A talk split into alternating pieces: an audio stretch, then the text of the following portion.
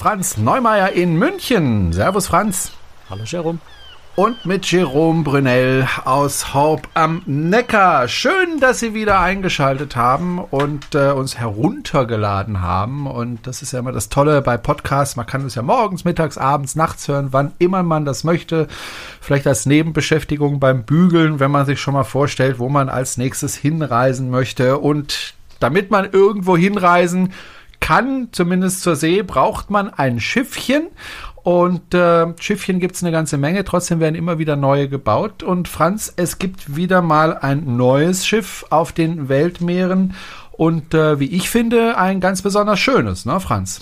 Ja, also das, was Holland America Line an Schiffen neu, auch jetzt neu baut, hat schon, ja, noch so diese klassischen Schiffsformen so ein bisschen. Ja, also das ist ja, Schönheit liegt da immer so ein bisschen im Auge des Betrachters. Ich finde, dass von den neuen Kreuzfahrtschiffen keins mehr so wirklich schön ist. Also an diese tollen Formen von, von den, von den Oceanlinern von vor, weiß ich nicht, 30, 50 Jahren. Ähm, da kommt natürlich heute kein Schiff mehr ran, einfach weil man in die Höhe bauen muss, weil man viele Passagierkabinen unterbringen muss, weil man auch mal einen Sportplatz oben drauf baut, der halt natürlich nicht so hübsch ausschaut. Aber so im Verhältnis zu dem, was sonst so gebaut wird, ja, sind die, sind die noch relativ schiffsähnlich, sage ich mal, von der Form her. Ja, vor allem, die sehen sehr klassisch aus und auch von den Farben erinnert mich das so ein bisschen an die, an die Liner in den 20er, 30er Jahren des letzten Jahrhunderts. Mhm. Ja, Holland America Line hat so als einzige äh, Reederei eigentlich diese, diese, diesen dunklen äh, Rumpf, diese dunkle Rumpffarbe. Ähm, glaube, durchgezogen. Ich glaube, die haben das nie geändert, äh, durchgezogen. Inzwischen ist es wieder so ein bisschen in Mode gekommen. Es gibt mehr als mehrere Reedereien, die ihren Rumpf auch wieder dunkel anmalen.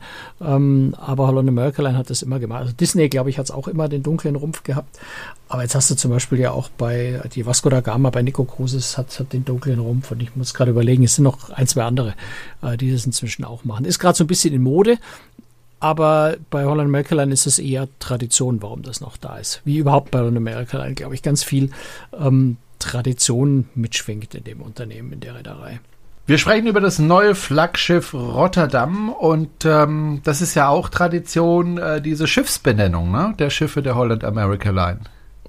Ja, ist ganz spannend, weil die Rotterdam sollte ursprünglich eigentlich Rheindam heißen und äh, ist dann aber, nachdem jetzt in der Pandemie ja äh, Holland America Line einige Schiffe ähm, ausgemustert hat, nämlich vier Stück, äh, die haben ja doch ganz schön ordentlich federn lassen müssen, also vier kleinere Schiffe ausgemustert, darunter eben die bisherige Rotterdam. Und äh, dann hat sich äh, die Reederei entschieden, wenn wir jetzt schon unsere alte Rotterdam ausmustern, dann geben wir doch dem neuen Schiff, das jetzt kommt, wieder diesen traditionellen Namen Rotterdam was ja immerhin schon das siebte Schiff in der Flotte ist, das äh, im Laufe der Zeit den Namen trägt. Die Reederei ist ja immerhin schon, äh, nächstes Jahr wird sie 150, also ähm, hat schon einiges an Geschichte hinter sich und hat eben in der, im Laufe der Zeit schon äh, sechs Rotterdams gehabt und das ist jetzt die siebte. Aber ich muss mir jetzt keine Sorgen um die Reederei an sich machen, auch wenn sie vier Schiffe ausgemustert hat.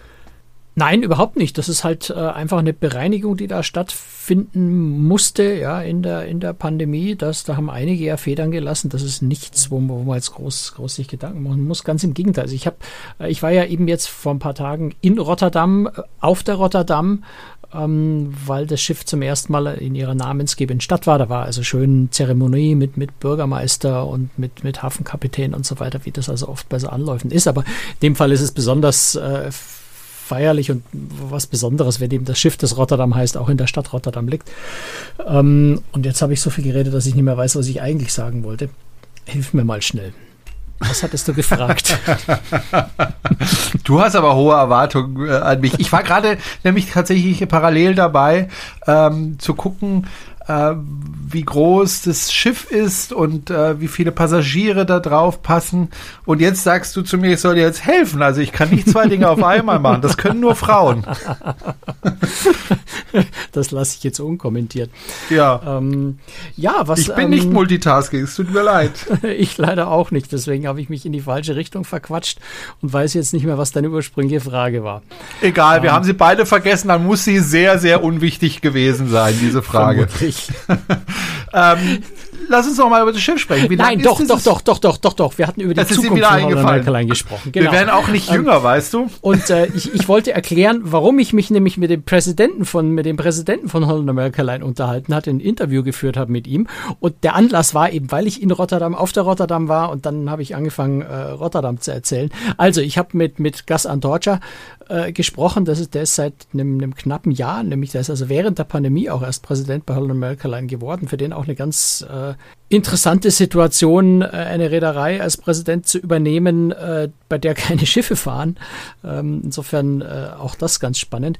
Aber er hat mir erzählt, dass sie also für mich jetzt ganz überraschend, aber das hat mir inzwischen auch andere Reedereien, wie zum Beispiel Kunert, bestätigt, dass gerade diese Reedereien, die eigentlich sowas wie Weltreisen machen, die ähm, relativ ausgefallene Routen fahren, die in Australien, ähm, Japan, äh, Südamerika Umrundungen, solche Geschichten fahren, also auch Schiffe haben, die wirklich kaum Standardrouten fahren, sondern die quasi jede, jede Route eine andere ist, ähm, dass, dass sie im Moment Buchungen verzeichnen für nächstes, für übernächstes Jahr, die überraschenderweise gerade lange Reisen sind, die gerade Fernziele sind. Also die Amerikaner buchen Europa und äh, Europäer buchen Asien und, und, und Karibik ähm, und alle buchen äh, möglichst lange Weltreisen und Überführungsfahrten. Also das ist so eine Entwicklung, die gerade stattfindet, die Holland America Line da sogar in die Karten spielt, weil das eben so das Grundkonzept der Reederei schon immer war, äh, diese besonderen längeren Reisen zu haben.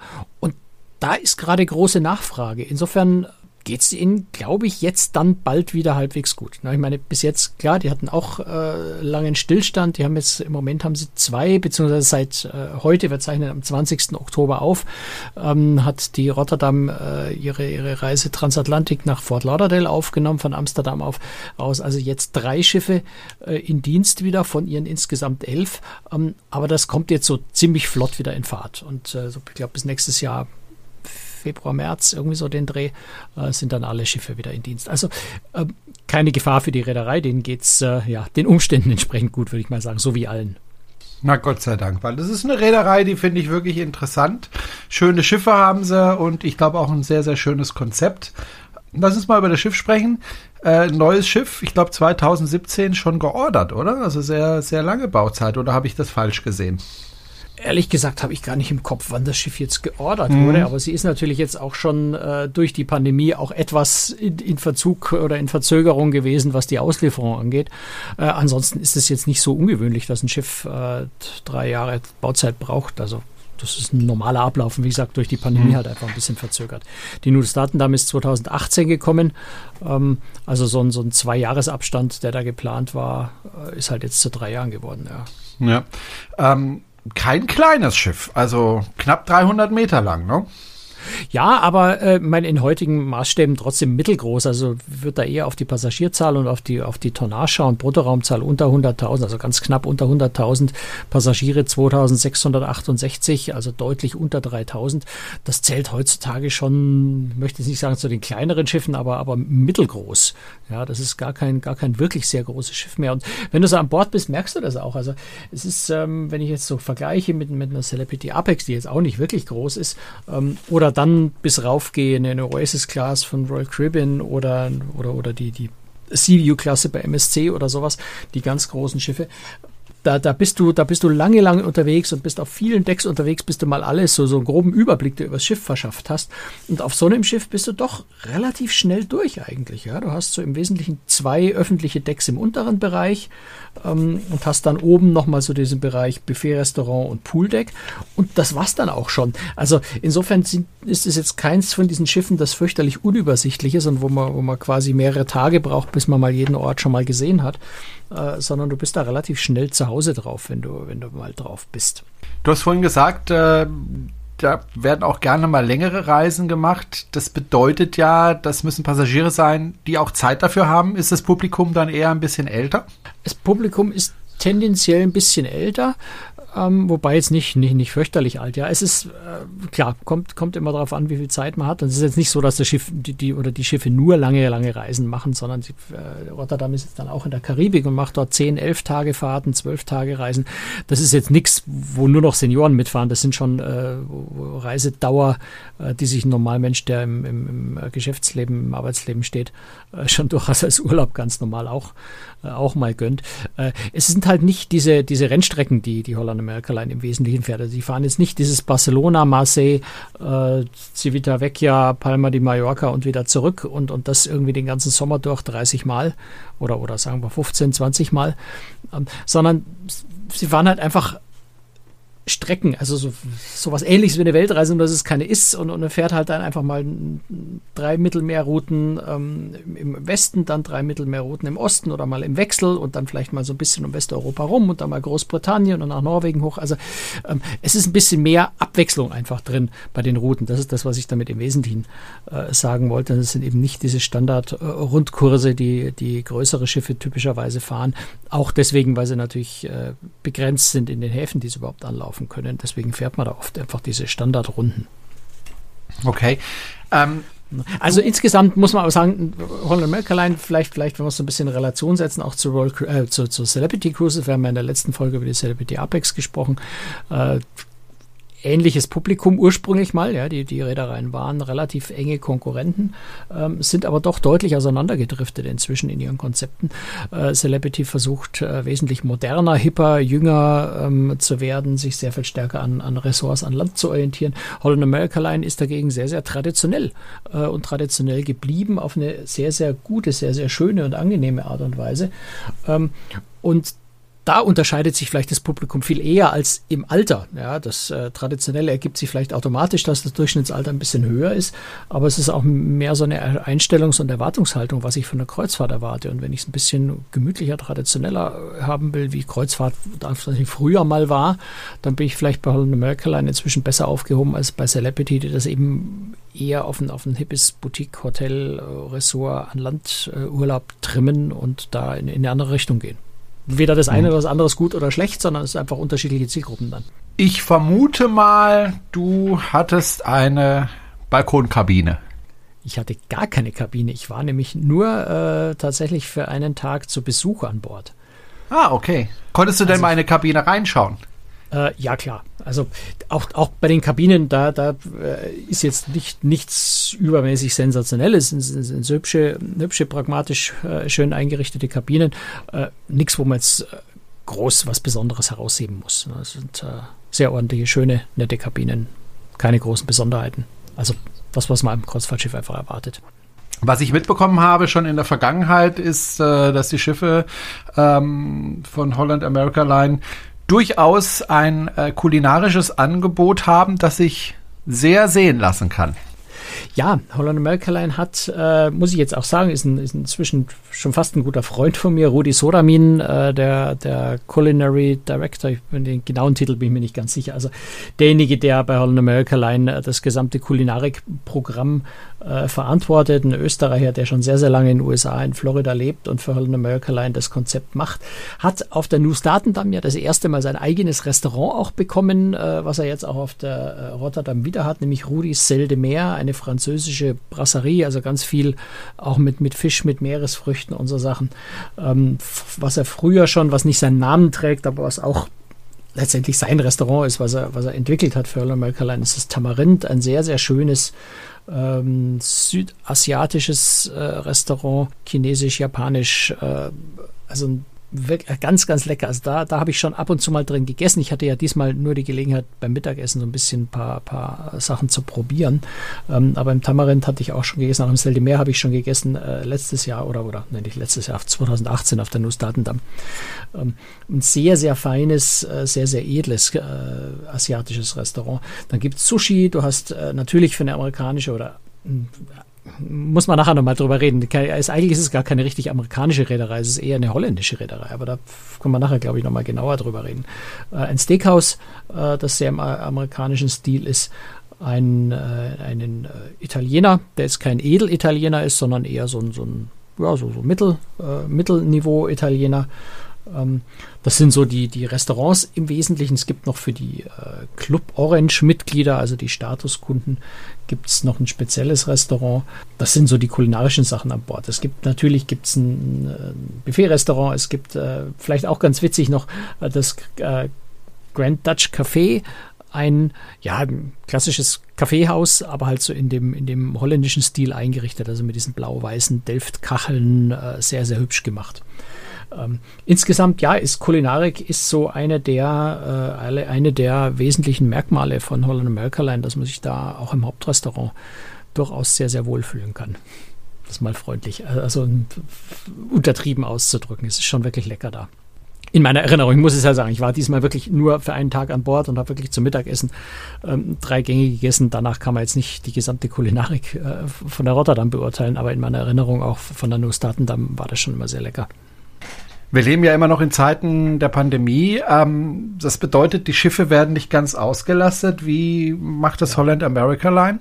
Eigentlich genauso wie alle anderen auch. Ne? Das, äh, man, fängt mit relativ wenig Auslastung an und versucht es dann so nach und nach äh, zu steigern. Also ich denke mal, Holland Merkel wird jetzt auch irgendwo bei 50, 60, 70 Prozent anfangen und versuchen das dann nach und nach ein bisschen hochzukriegen. Einfach die Aussage war auch, sie werden es konservativ, also zurückhaltend äh, steigern und einfach sehen, wie die Passagiere damit zurechtkommen, wie man selber damit zurechtkommt und wo so vielleicht die Grenze ist, wo es, unangenehm wird.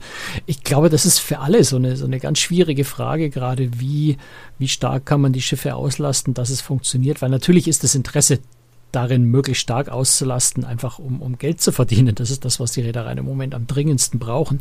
Ähm, gleichzeitig will man auch, und kann und sollte man auch nichts riskieren.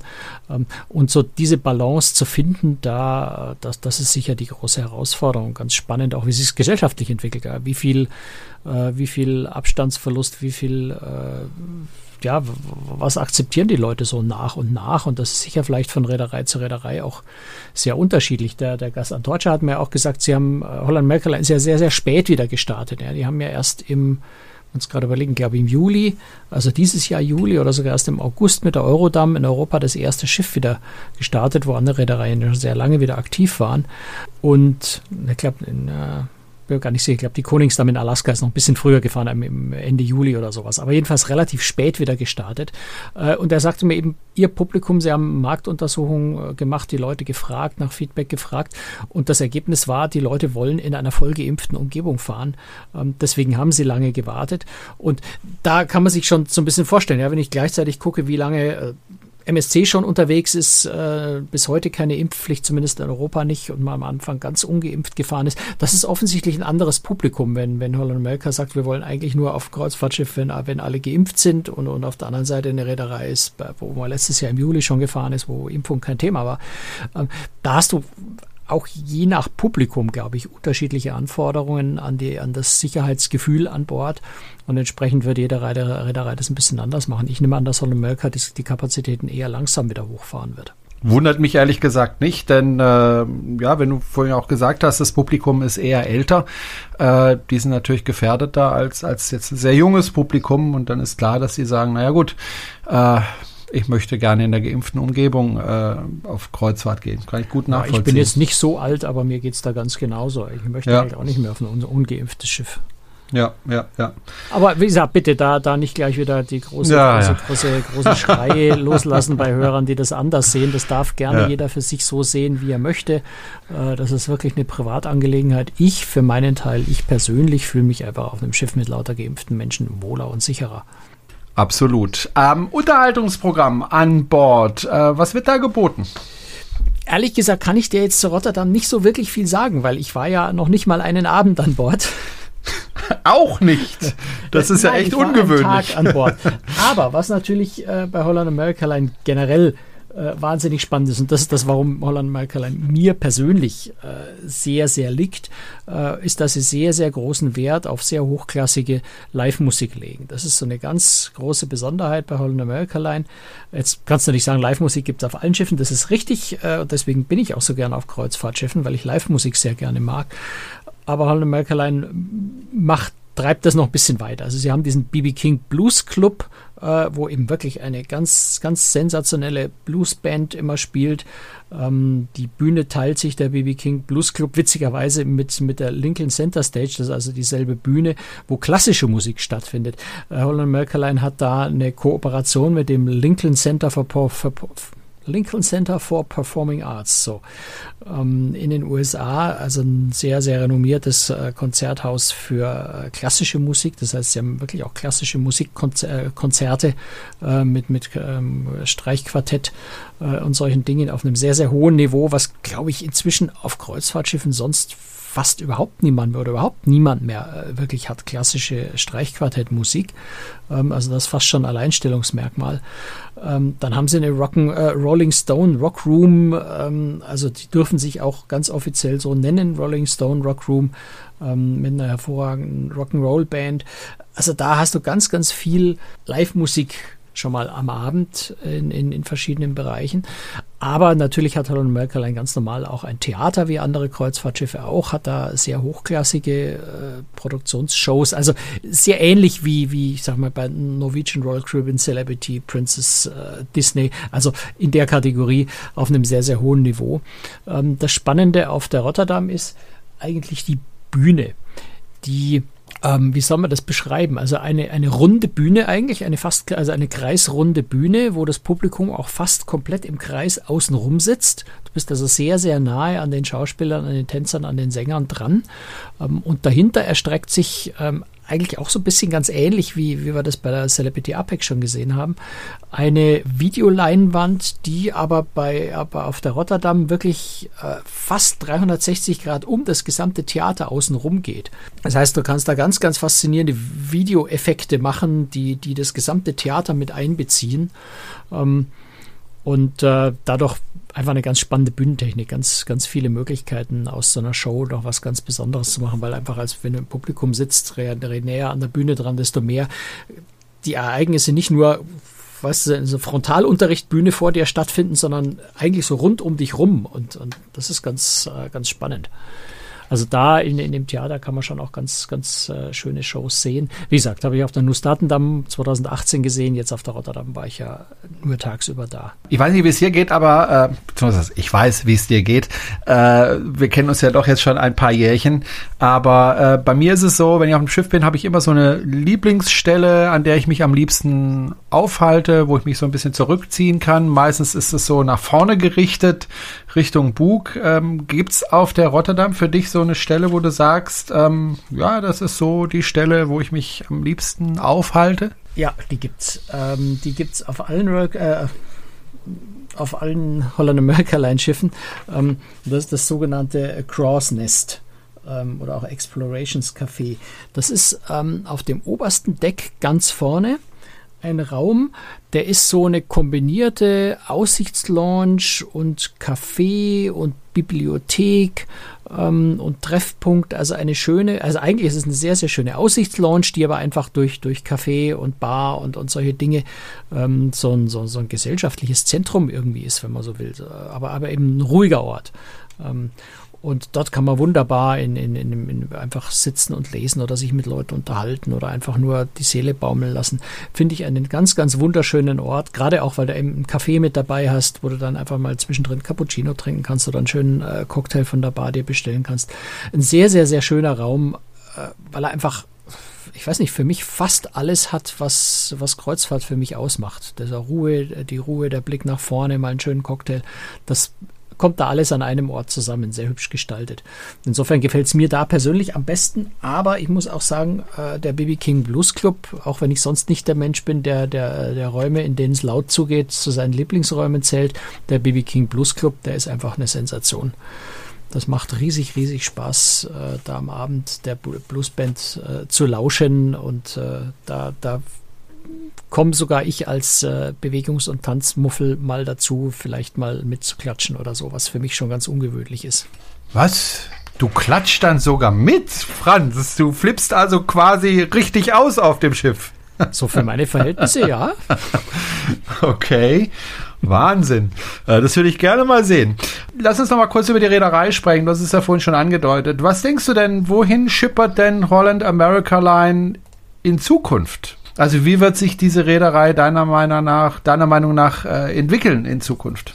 Ich glaube sehr gut. Also meine die Tendenzen im Moment sind ja sprechen ja sehr für Holland America Line, wenn die wenn die das Buchungsverhalten der Leute auch so anhält, dass sie sagen, wir sehen Kreuzfahrt wieder als was Besondereres als früher.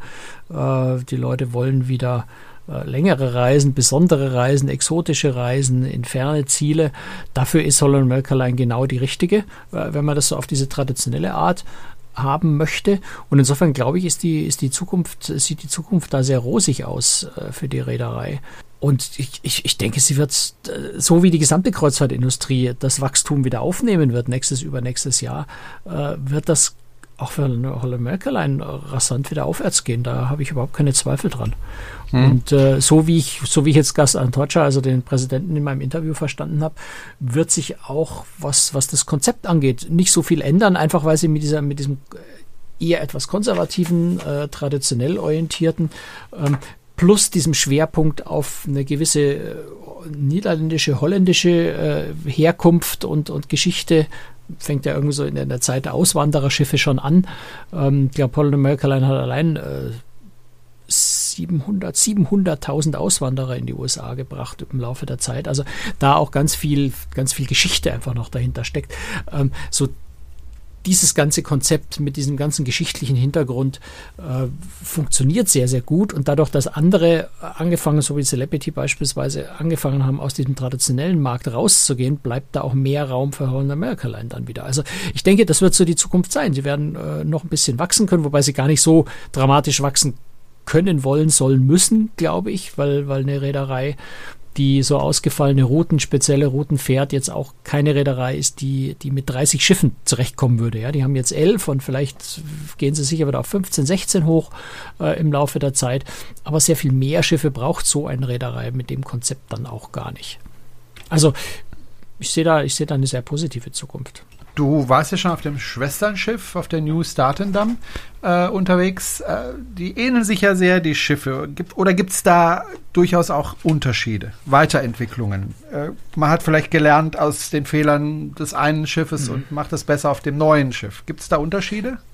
Kleinigkeiten. Also dieser, dieser Club Orange, den habe ich schon angesprochen, dieses äh, Restaurant speziell für, für Statuskunden, ist, haben sie neu gestaltet, finde ich sehr, sehr viel schöner geworden. Es war vorher, es heißt ja Club Orange, ne? Orange mit Bezug auf Oranje, ähm, das, das Königshaus in den Niederlanden, ähm, hatte sehr viel orangefarbene Aspekte, was jetzt sonst zu dem Konzept von Holland Merkerlein eigentlich gar nicht so wahnsinnig gut dazu passt. Ähm, das haben sie wesentlich gediegener und mit gedeckteren Farben äh, gemacht. Das Orange sticht jetzt da eher so übers Geschirr oder so raus, über die Gläser.